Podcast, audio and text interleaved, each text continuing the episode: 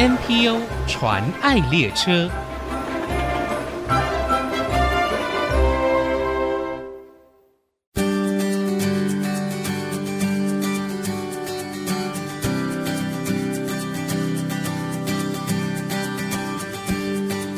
听众朋友，大家好，我是王淑荣，欢迎收听 NPO 传爱列车。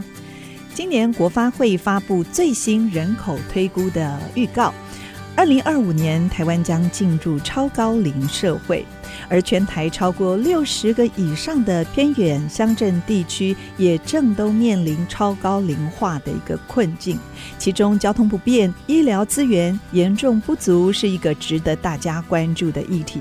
而今天我们要介绍的 NPO 组织社团法人数位人道协会，他们看到偏乡医疗上的困境，于是运用科技的方式来解决偏乡长辈健康上的需要。今天非常荣幸可以邀请到社团法人数位人道协会创办人及现任理事潘仁豪博士来节目跟我们分享。大家都叫你潘老师，是，是潘老师您好，主主持人。你好嗯，大家可能会有点好奇，为什么会称你潘老师呢？啊，因为我过去一直都在大学任教。呃，事实上，在出来创办协会之前，我都是在学校里面担任老师这样。任教。对。哦，那我知道，其实协会之所以成立哦，跟您在学校当中所做的一个研究很有关系哦，数位研究有关系。大家知道的 WACARE。是是是，那是不是可以跟我们介绍呃协会跟 WACARE 的关系呢？OK，事实上呃 WACARE 团队是一个新创团队，那是我在元智大学时候带领的一个研究的学生团队们，我们一起出来创办的新创。嗯，那主要在做的就是所谓发展助人科技。助人科技，用透过科技来解决健康照护的问题。哦，那从但是我们从以前就一直很关注偏乡的议题。嗯，对，那所以最早我们是自掏腰包，自己在呃帮助这些偏乡安排一些医疗资源、照护资源。嗯，那后来我们就跟政府合作，扩大这种服务到更多的偏乡。是，可是后来在呃去年的时候就发现，即便是政府的资源导入了，嗯，那还是没有办法服务这么多的偏乡地区。所以，呃，我们从去年就成立了数位人道协会，数位人道协会。对，那以协会的角度来推广这样子的偏向弱势的关怀。嗯，那同样的也把这样子的任务从 WACARE 团队里面切分出来，让协会来执行。是。那 WACARE 团队就专心在发展所谓的数位的助人科技的平台。嗯，其实会有 WACARE 跟您过去在海外发展中国家的一些特别的经历有关系，是不是？啊、是是是。嗯，呃，我以前的话，事实上在进入到原子大学任教之前，我是在海外做人道援助计划的工作。哦，那那时候长期吗？呃，那在大概做了从二零一二到我到原子大学。到二零一五年这段期间都有在做这些事事情，是到不同的国家啊，对对对，像二零一二年到一三年，我是驻点在南美洲的厄瓜多共和国啊，啊，就跟印第安人生活在一起，是，然后帮他们缩短 数位落差。那后来我们就跟呃，我们跟外交部跟卫福部合作，嗯，我们把台湾的医疗资讯系统，然后发展了一个 open source 的版本，然后。送给邦交国，然后教他们怎么去改善他的医疗的环境，是。去照顾他的病人，因为他们那边是完全没有任何的系统。啊，哦、所以后来就陆续导到像呃海，大家常听的海地共和国啊、甘比亚或者是巴拉圭这些不同的国家去这样子、嗯。所以在那些国家呃，几乎就是从无到有来帮他们规划，是不是？嗯，因为他们的医院就是很像六十年前的台湾医院，就是它是没有任何系统啊。哦那但是，所以他的病完全人工，对他就是连病历也都是用手写的，没错。但是他的病历是也连检索都没有办法，哦、因为他们没有这样的制度可以去做，哦、组织架构都没有。所以你每次病人去都是出诊，哦、那孕产妇啊，或者是癌症、慢性疾病啊，他没有办法被追踪。追踪，嗯，对。所以我们也是透过把我们这样的系统赠送给他们，是教他们怎么建立这样的制度。嗯，对。听说你回国之后，因为工作的关系没有办法跟家人在一起，不过妈妈是很需要被照顾的。这时候你才发现到啊，其实这种状况啊，在很多家庭里面可能都会面临到，所以你就想要用科技远距的关怀来照顾自己的家人。这段经历是不是也可以跟我们分享？OK，实际上这是一个很自然的行为，因为我们在我们是科技人嘛，我们用习惯在用科技在解决一些医疗照护的问题。对。那对我来讲，那时候我在原子大学在桃园，那我母亲在台中。嗯。那我们就是很长时间我都在做研究，可能就比较少回回去。对。那时候就是就很简单，我们就用科技的方式来关心她。哦，那甚至我觉得发现到，像我我们这些发展一些穿戴式装置啊，或者是我就给他穿戴式的，像手环啊，哦，在那时候给他戴着，那我就可以看到发现他的作息啊，还有他的一些生理资讯啊，像他就有点不健康的 pattern，所以我就会变得常常关心他。是是，但甚至到他中风之后，那我还是习惯。更加强烈的用这些方式去记录他的一些疾病的发展，是是，或者是一些他用药状况啊，对，情绪的问题啊，嗯，那我就会发现，上科技可以带给我们一个很好的便利的的媒介，对，那我们在工作之余，还是可以持续的关心在远方的家人，家人，对。对，特别在国内哦，很多人是因为工作或者是其他的因素导致。很多的独居长者，自己守在家乡，嗯，那其实这是很多儿女的牵挂。那运用这样子的科技来远距做关心，虽然不能达到百分之百的照顾，但是至少可以很及时的给予家人需要的帮助。没错，嗯，那您跟 What Care 团队深入偏乡服务，我相信一定也有很多的观察哦。那您觉得在国内偏乡居民反映出哪一些健康上的问题呢？OK，像那时候我们从国外回来的一个最大的感触就是说，我们一直在输出台湾的技术，对，我们知道台湾是一个很 high tech 的国家，是，而且非常的慷慨又有爱心。对，但回到台湾之后，你就发现，哎，怎么在我们周遭的环境里面，还是有这样的一个族群、哦、一个区域，是它没有办法像啊都市地区这么的便利。大家都缴一样健保钱，可是没有办法得到一样的服务。对，所以你看到这个城乡在医疗资源上的差距是非常大。单单连交通，我是从台北移居到新竹，那时候就觉得说，哇，台北的交通系统是这么的便利，嗯、一到新竹就觉得，嗯，好像少了双脚。没错，没错。而且像就像在台北，我们可能呃，假设树林火车站出去，外面就有十几个诊所药局。对。可是呢，我们在南投的山上，他可能要看医生。他要来回五个小时，走了几个山头。对呀、啊，他的医疗资源或者是照护资源的不不平等，是啊，这就是一个我们应该要解决的问题。嗯，所以交通的困难，还有资源的不足，医疗资源的不足。那除此之外呢？还有一个很重要的，是所谓的我们称为健康势能。嗯、像卫福部上有所谓的六大偏向医疗政策，嗯、但我们 focus 都是在治疗。是，可是像我们过去在做海外人道援助计划的时候，我们就会常倡议一件事，就是说预防医学。预防。假设我派一个牙医师帮他拔牙，嗯，那我们不如派这些卫教师、护理师口腔卫教，教大家口腔卫生的重要。那我们改变的是一个族群的健康。是。那同样的，在台湾一样，就是大家。偏乡的长者，他如果有问题的时候，他不方便就医，嗯，那他就会更容易发展的恶化。是，那最大的问题就是他们缺少健康意识，对，还有没有健康促进的这个资源。是是，像我们在都市地区啊，我们这些社区长照二点零之后，都可以申请所谓的健康促进的服务方案嘛。嗯，那还会找很多的老师、医师们到社区来教大家宣导，嗯，但他们那边偏向根本找不到人。是，所以即便他有拿到计划经费，他也请不到没有专业人士。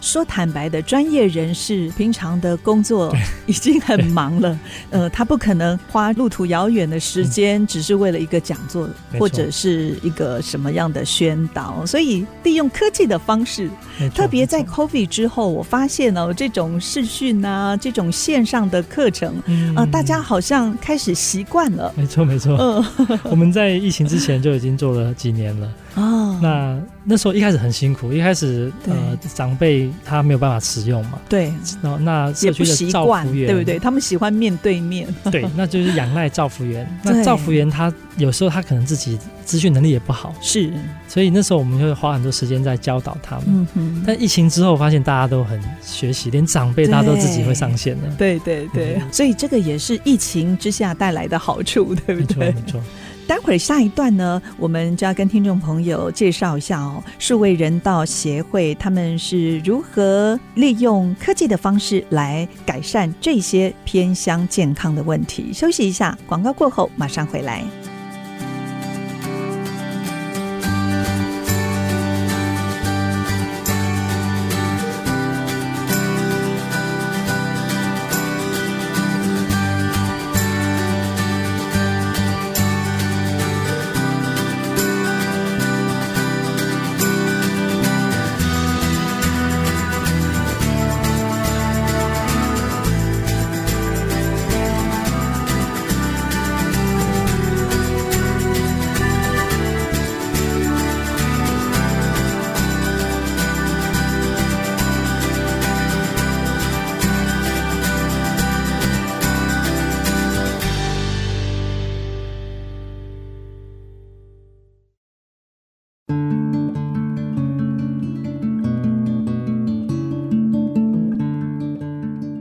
欢迎回到 NPO 禅爱列车，我是王淑荣。今天我们所介绍的 NPO 组织社团法人数位人道协会，他们透过发展运用数位科技和智慧应用，集结医疗照护专业人士，透过数位方式来推动。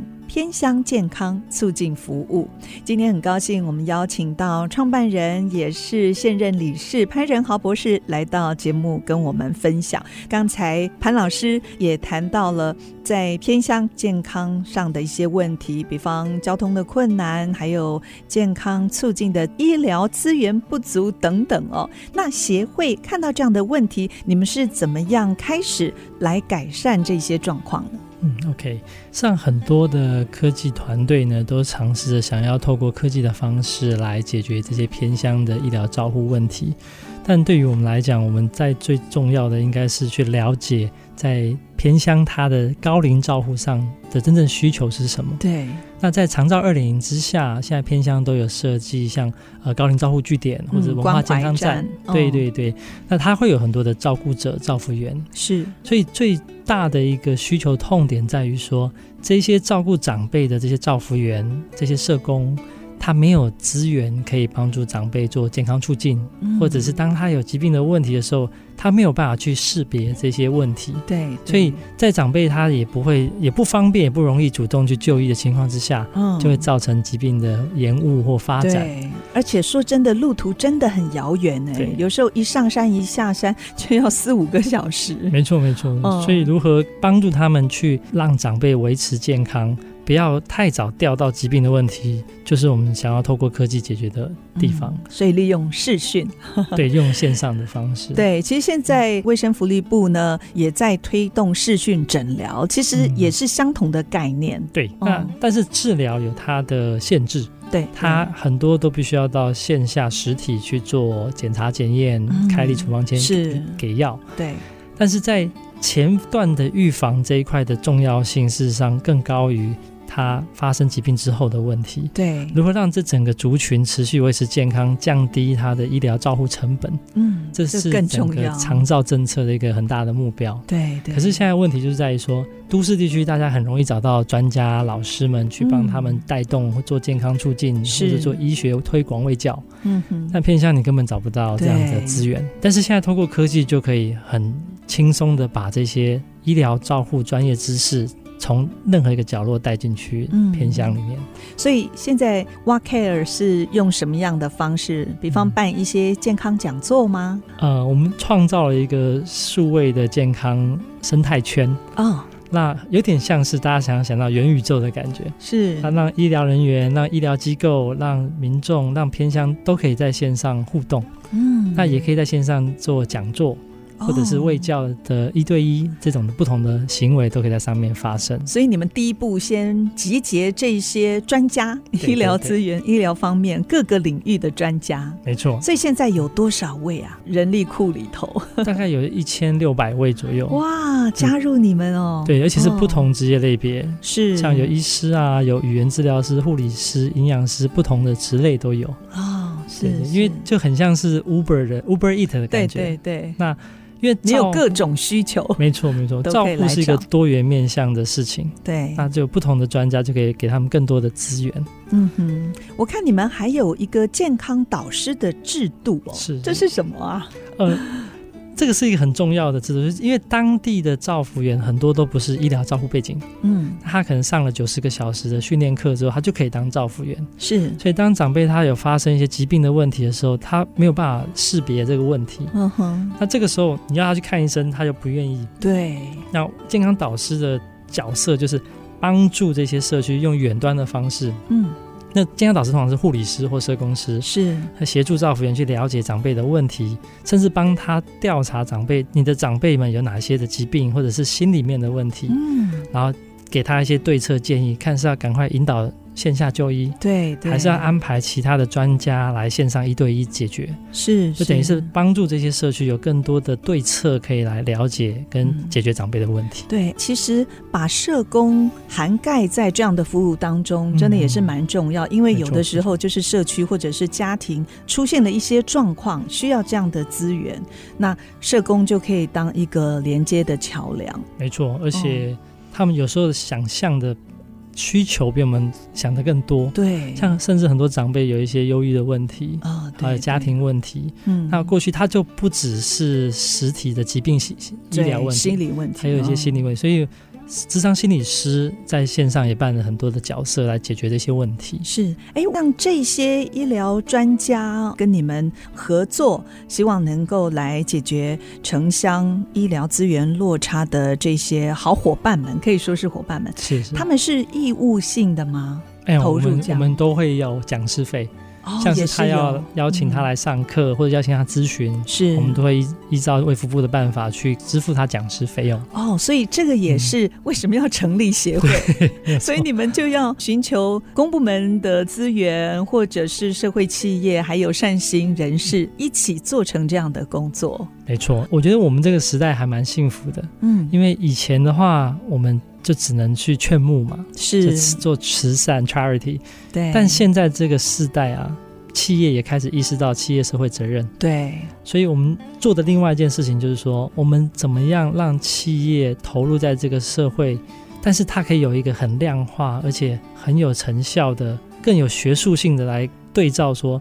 导入前、导入后，对这个地方产生什么改变？对，那对对企业的 ESG 来讲是很好的一个成果。所以我觉得这跟过去要做很多感人故事去做慈善有一个很大的不同，不同不太一样的。这可以用科技量化来看到这样的一个成效哦，而且成本也不一样。像以前的话，我们一百个社区，他要请一百个老师来去上课，嗯，但我们现在可以开一堂课。线上邀请一百个社区来加入，是，那你就可以大幅的下降这些社会成本。成本对对，对，上面提到在偏乡所做的服务工作，我们知道这个是协会跟 What Care 一同努力的成果。那 What Care 本身的服务内容跟专长是什么呢？在创造这个虚拟的平台空间，让专家让民众来参与的这件事情，它需要科技这个载体，嗯，所以以 What Care 来讲，就是在发展这样的助人科技的平台，嗯，那让大家你们也需要研发吗？要，它里面实际上有很多的、哦、呃科技的内涵在里面，像怎么样让民众可以很好的使用这种科技的软体，嗯，很好找到专家，或者很好在线上沟通交流，是，那这都需要被发展开发的。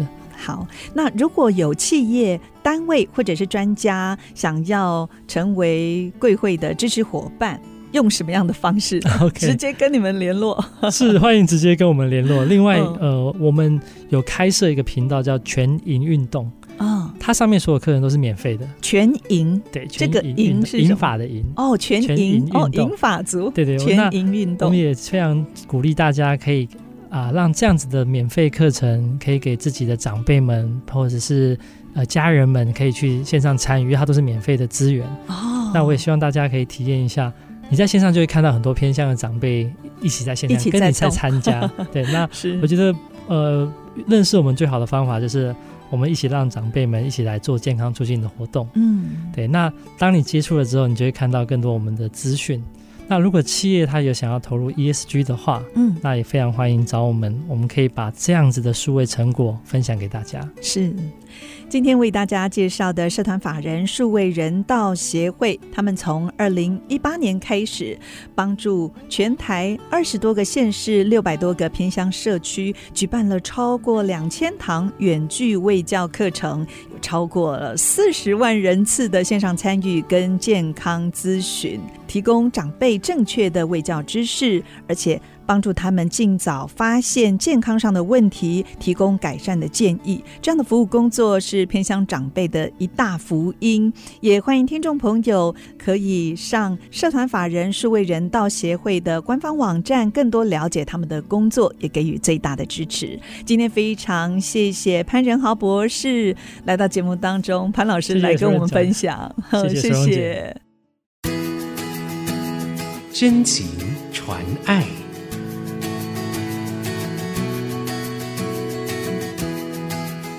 大家好，我是社团法人数位人道协会创办人潘仁豪，希望大家跟我们一起透过科技走入偏乡，消灭健康不平等。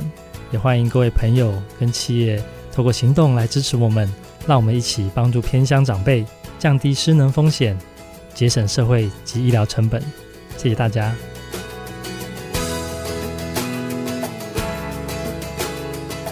目前，国内 NPO 组织已经超过七千个。透过他们所分享的故事，让我们不止发现台湾的新希望，也一同关怀参与，为他们加油打气。我是王淑荣，欢迎您上 ICG 网站听更多 NPO 传爱的故事。